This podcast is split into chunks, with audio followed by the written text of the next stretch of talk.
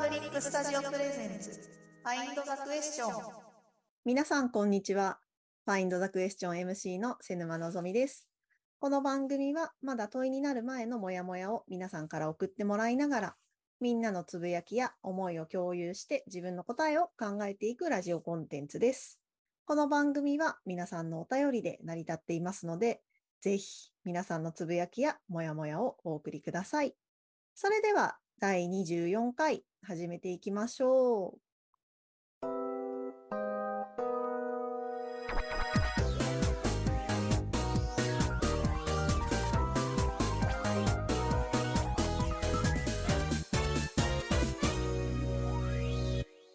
ということで、4月になりましたね。皆さん、いかがお過ごしでしょうか？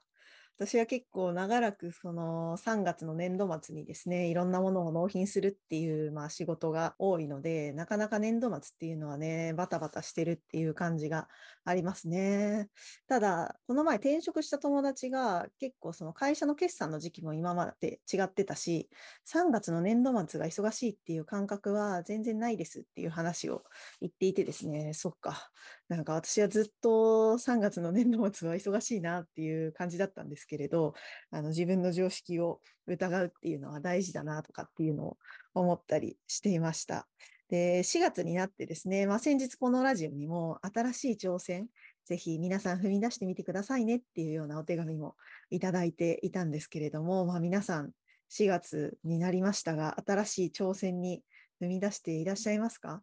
結構ね、あの転職しましたとか、まあ、就職、進学、あとはまあ進級したり、クラス替えしたり、部署移動したり、みたいな形で、結構いろんな形でね、新しい環境に取り組んでいらっしゃるっていう方も多いんじゃないかなっていうふうに思っていますが、いかがでしょうか？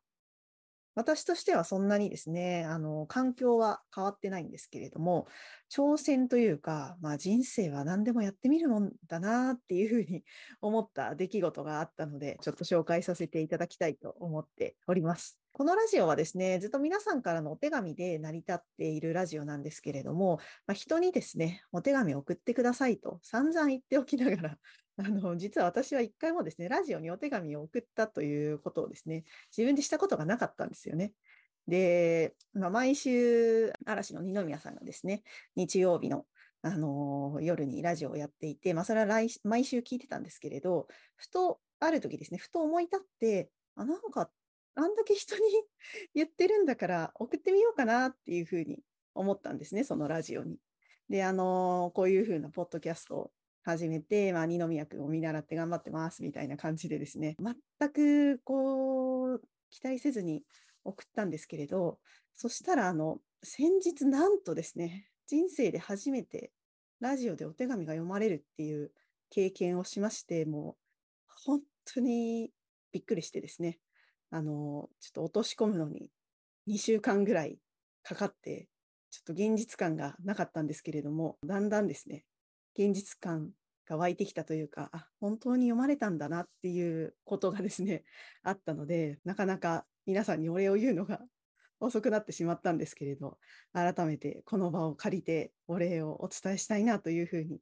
思います。本当にありがとうございました。多分なんかこのラジオを始めたりとか、皆さんからこんなに手紙をもらってなかったら、あのー、推しているラジオに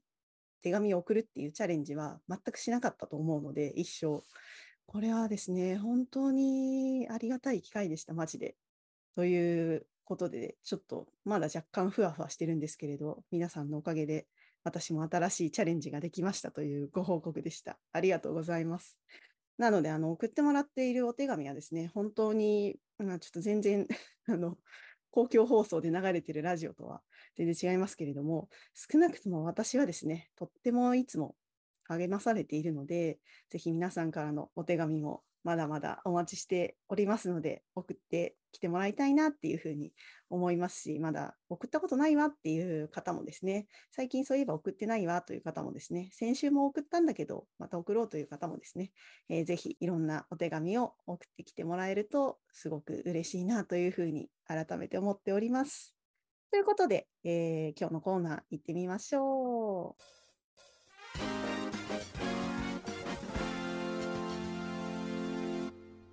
普通のお便りコーナー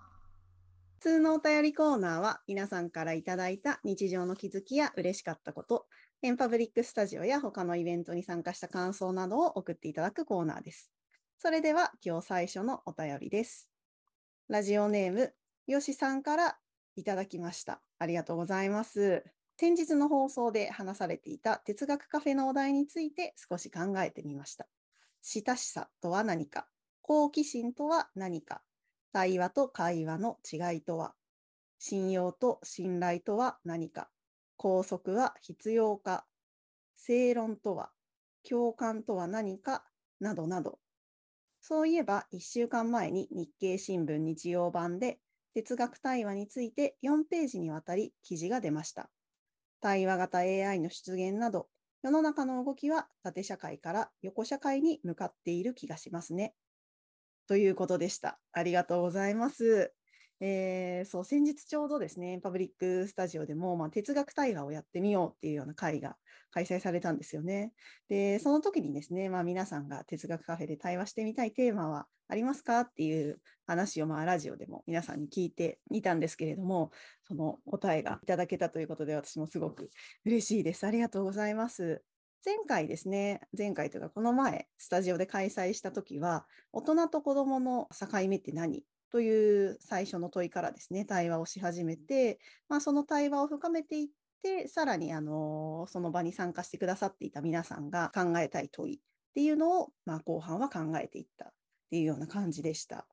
ね、ちょうどあのいろんな方が結構いろんな立場で哲学対話参加してくださっていたので、私もあの当日参加できなくて録画をさっき見てたんですけれど、あこういうふうに話が展開していくんだなっていうのは、すごく面白かったですね。やっぱりその法律的にこう子どもと大人のまあ境目って決まってはいますけれど、そういうことじゃなくて、自分としてはどういうふうに思うとか、あのある人は守られる、まあ、保護される対象かどうかが境目なんじゃないかとか、でもやっぱりその今の子どもはこう結構大人にならざるを得ないというか、大人になろうとさせられすぎてるみたいな話もあったりして、結構あの聞いてるだけでもすごく面白かったですけれど、私もなんかやっぱり哲学対話やってみたいなっていうふうに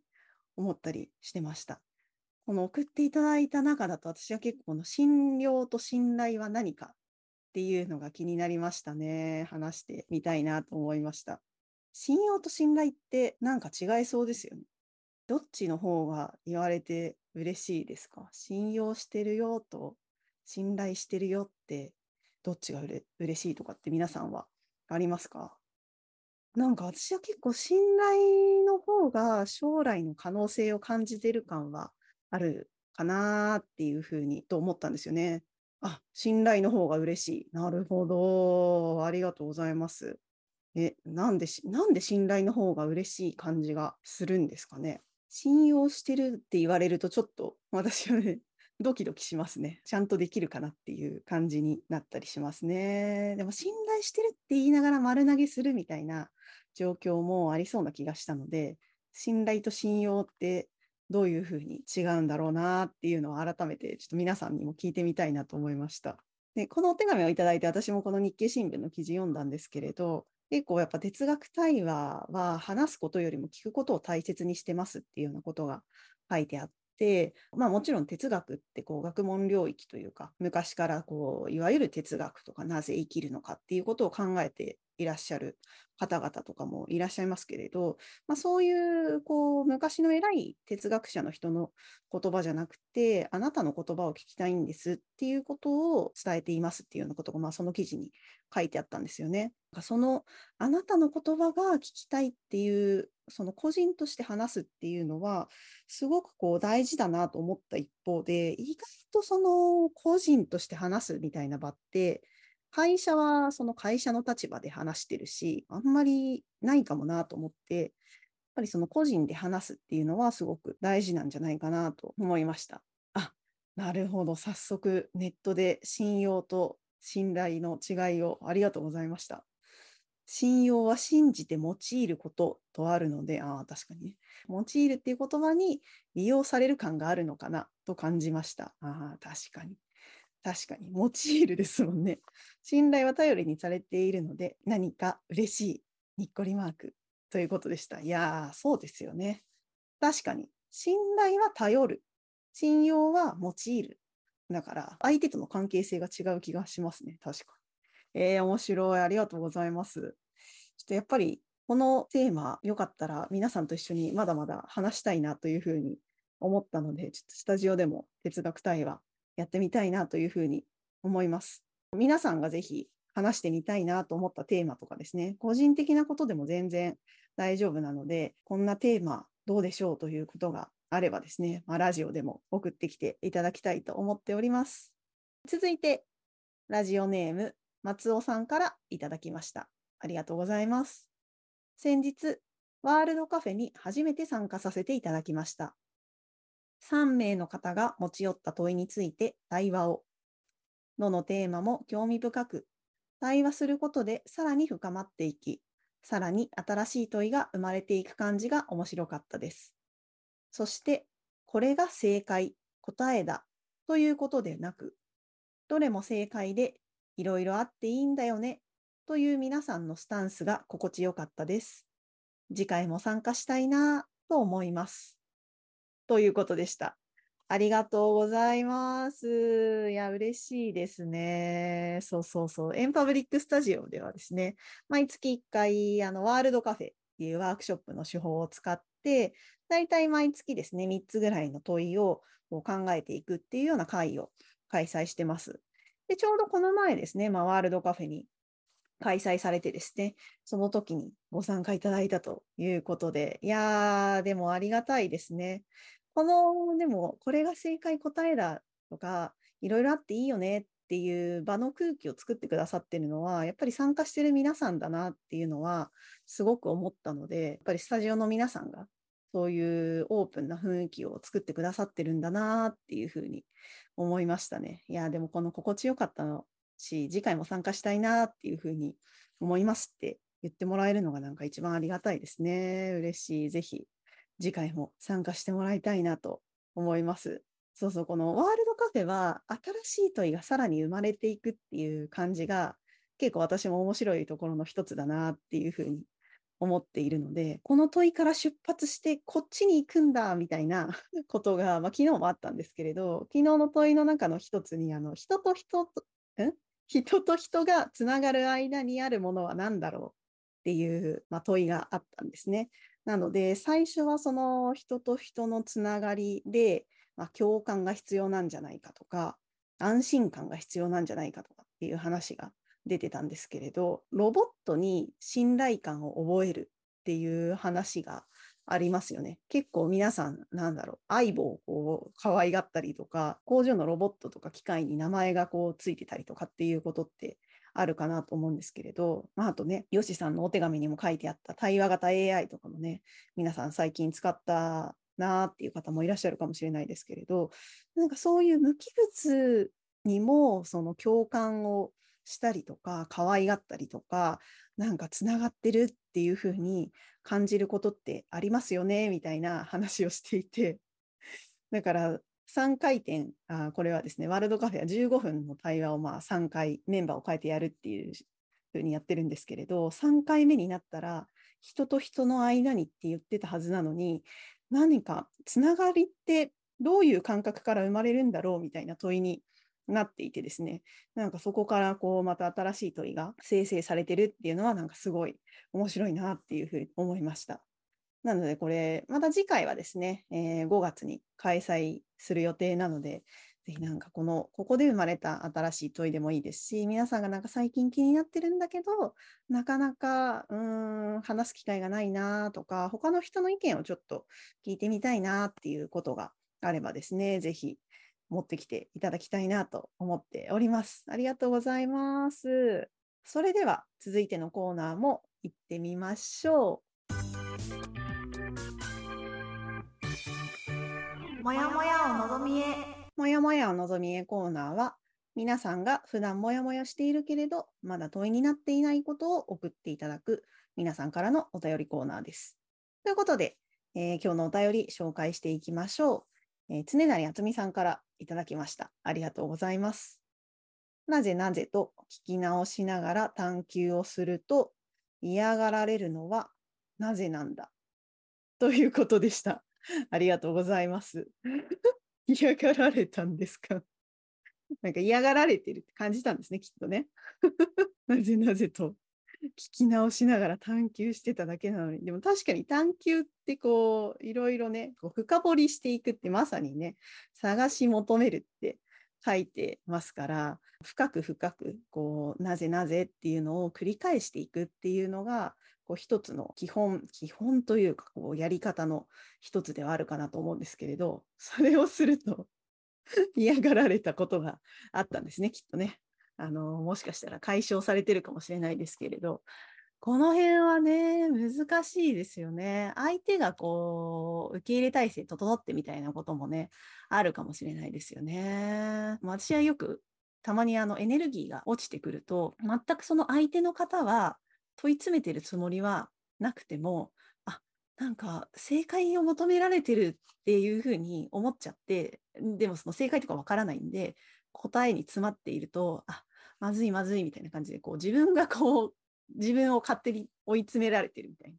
なんかこう、勝手に問い詰められてるみたいな感じになることが昔は結構あったので、なんだろう、この相手の状況とか、相手がどのぐらいその、問われることに慣れてるってちょっとあれですけど、その答えをちゃん、何ちゃんと答えなくても大丈夫なんだなって思えているかどうかとかっていうのも、結構なんか関係あるんじゃないかなとかっていうふうに思いながら 見ていました。ね。だからね、別に誰も悪くないんですよ、その本当に。でもこの伝え方とか言い方とか、もしかしたらその相手の状況に合わせて話をするとか、こう聞き直すパターン、なんだろう、この角度を変えて聞いてみると、そんなに問い詰められてる感がなくなるというか、まあ薄れるみたいなこともあるかもしれないなと思ったので、なんだろう、その自分の中で探求する掘り方の道具、もう今まではこうスコップしかなかったけど、なんかちょっとちっちゃいショベルを持ち出して深掘りできるようになったとか、逆になんかすごいドリルを自分はゲットしたみたいなこととか、なんだろう、その掘り方の道具が、バリエーションが増えると、なんかもうちょっと相手が、相手に合わせられることも増えるんじゃないかなと思ったりしてました。あ、これはだから私がですね、このお手紙をもらって私がそういうことあったなっていうふうにめちゃくちゃ思ってました。でもなんていうかこう、話せた方が面白いじゃないですか、絶対に。相手がこう言葉に詰まっちゃって、対話が止まっちゃうとか、会話が詰まっちゃうっていうのが、こう、お互いに避けたい状況だと思うので、なんかこう、相手と楽しく話をするための技術っていうのは、いや、私もまだまだ磨きたいなっていうふうに改めて思いましたね。エンパブリックはよくこう、ファシリテーションの技術を磨くっていうような話をしてるんですけれど、なんかこう、コミュニケーションとかって、天性でもちろんコミュニケーションが上手な方っていうのはいらっしゃいますけれど、私も別にもともとコミュニケーションうまい方ではないので、なんかそういうところをこう技術として誰でも練習すれば身につけられるものとして落とし込んでるっていうのは結構大事だなっていうふうに思ったりしてました。いやー、技を磨き続けるっていうことですね、本当に。なのでまあ4月でもあるので、ぜひ皆さんが磨きたいなと思っている技とか、最近こういうことを勉強してますとか、勉強し始めたいですっていうようなことがあればですね、ぜひなんか送ってきてもらいたいなと思いますし、私もなんだろう、何を勉強したらいいのかとか、どんな技を磨けばいいのかっていうバリエーションも増えていくといいなと思うので、ぜひなんか皆さんが、まあ、過去に学んでよかったとかも含めてですね、こんなこと勉強してますっていうのがあれば送ってもらいたいなと思っております。ということで、引き続き皆さんからのお手紙もお待ちしております。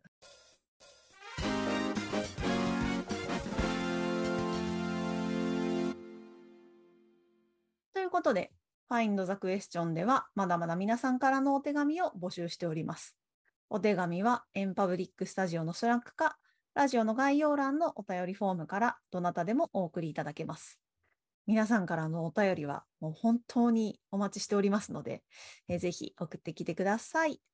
ということで、えーそろそろ終わりの時間となってしまいましたが、今後のエンパブリック情報といたしましては、えー来週4月12日水曜日ですね。水曜日のお昼12時15分からは毎週恒例のランチトークが開催されます。今回は、えーテーマトークということで、もし宝くじが3億円当たったら、今の活動、仕事を続けるというテーマについてですね、えー皆さんと対話してみたいと思います。えー皆さんどうですか？もし宝くじね、まあでも可能性はありあるわけですからね、3億円当たるという可能性はあるわけですけれども、もし宝くじ3億円当たったら、今の活動とか仕事は続けますか？どうでしょう？え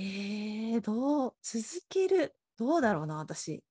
続けるっていうか、3億円当たったら、あのー今、地域、いろんな地域のコーディネーターの人たちと一緒にやってる、まあ、仕事があるんですけれど、そこになんか投資したいですね。いや、でもなんだろう、でも全部に一気に投資したらダメだからな、なんかこう、まあ、自分の生活含めて持続可能な資金分配を考えたいですね。お金があったらやめるみたいな感じじゃないから、なんだかんだ今の活動は好きなんだなっていうふうに思いましたね。このテーマトークをもらって。ぜひなんか皆さんも他の人の話を聞きたいなっていう方はですね、ぜひ来週ですね、えー昼12時15分から12時45分のランチトークに参加してみてください。耳だけの参加でも全然大丈夫です。えーそして、次回のですね、スタジオワールドカフェですが、次回は5月2日の夜に開催したいと思っています。えー5月2日はですね、エンパブリックの創立記念日ということで、なんと15周年ですね、皆さん。本当にありがとうございます。今回はですね、この15周年記念ということで、リアル開催、エンパブリック、まあ、東京の根津にあるんですけれど、根津とオンラインのハイブリッドで開催したいなというふうに思ってますので、ぜひもし根津に行けるよという方はですね、時間を空けておいていただけると嬉しいなと思ってます。あとですね、皆さんと話したいワールドカフェの問いもまだまだ募集してますので、こんな問いを皆さんと話したいなとか、こんなことを皆さんと一緒に考えてみたいなっていうことがあればですね、えぜひラジオでも構いませんし、事務局宛てに送ってきてもらいたいなと思っております。その他、えーエンパブリックスタジオで開催されるセッションは、公式ホームページのスタジオライブカレンダーからご覧いただけます。ということで、最後に今週のおみくじをやっていきたいと思います。今週のおみくじこのコーナーは皆さんから送っていただいているおみくじを毎週ランダムに引いて、えー楽しみながら午後、そして来週も頑張ろうというコーナーになっております。それでは今週のおみくじはこれだ。えい。ほーほーなる。あ、いいですね。吉。あなたのちょっとした勇気で新しい扉が今年は開くでしょう。ということでした。いや新年度4月にふさわしいおみくじが出てすごく嬉しいですね。ちょっとした勇気で新しい扉が開くということだったので、ぜひ皆さんこの後もですね、ちょっとした勇気出すタイミングがあったら、このおみくじを思い出してください。ということで、Find the Question ではまだまだお手紙を募集しておりますので、えーエンパブリックスタジオの Slack か、ラジオの概要欄のお便りフォームから送ってきてください。それではまた来週お会いしましょう。